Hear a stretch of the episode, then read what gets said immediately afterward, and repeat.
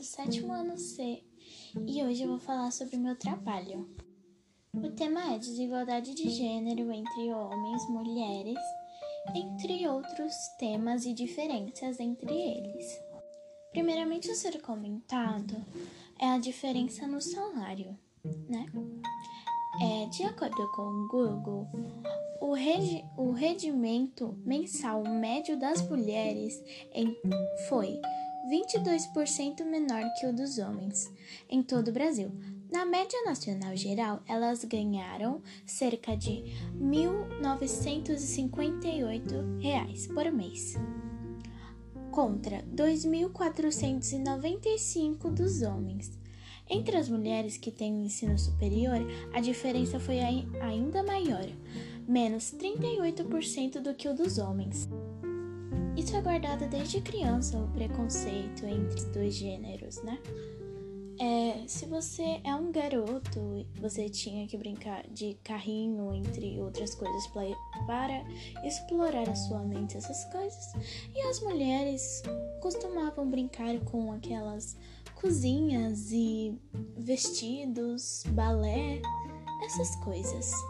Mas e se um garoto quisesse brincar de cozinha e a garota quisesse brincar com um carrinho? Dependendo da reação dos pais ou criadores desta criança, isso pode gerar um grande preconceito de gênero na sociedade. Se você tem preferências pelo mesmo gênero que você, você é julgado. E se você quer ser um gênero diferente, ou vamos supor, você é um garoto e você quer se tornar uma garota, ter esse estilo feminino, né? Comparado aos os estilos da sociedade. Você vai ser julgado muito. Mas isso não é motivo para não seguir o seu coração. Além disso, vários estudos comprovam que isso pode gerar um sofrimento de anos e anos se você tentar esconder isso, a sua preferência, entre outros. Até pode acabar em suicídio nas médias. Também temos exemplos no mundo da música, como Pablo Vittar, Gloria Groover, entre outros. Antigamente, em alguns lugares do mundo, se você dissesse que queria se transformar em outro gênero, a se abrir para a sociedade, você seria julgado ou até queimado. Até hoje desenvolvemos um pouco desses preconceitos, além de vários estereótipos ruins. Mas voltando a esse assunto de diferenças entre os homens e as mulheres, em alguns locais de trabalho, um homem branco se trabalhasse com uma mulher negra e eles se juntassem mais ou menos assim, eles estariam no mesmo cargo, estão na mesma superioridade. A mulher negra iria ganhar 41% menos que o homem branco. Mas como assim? Por quê? Isso é um preconceito que se chama machismo.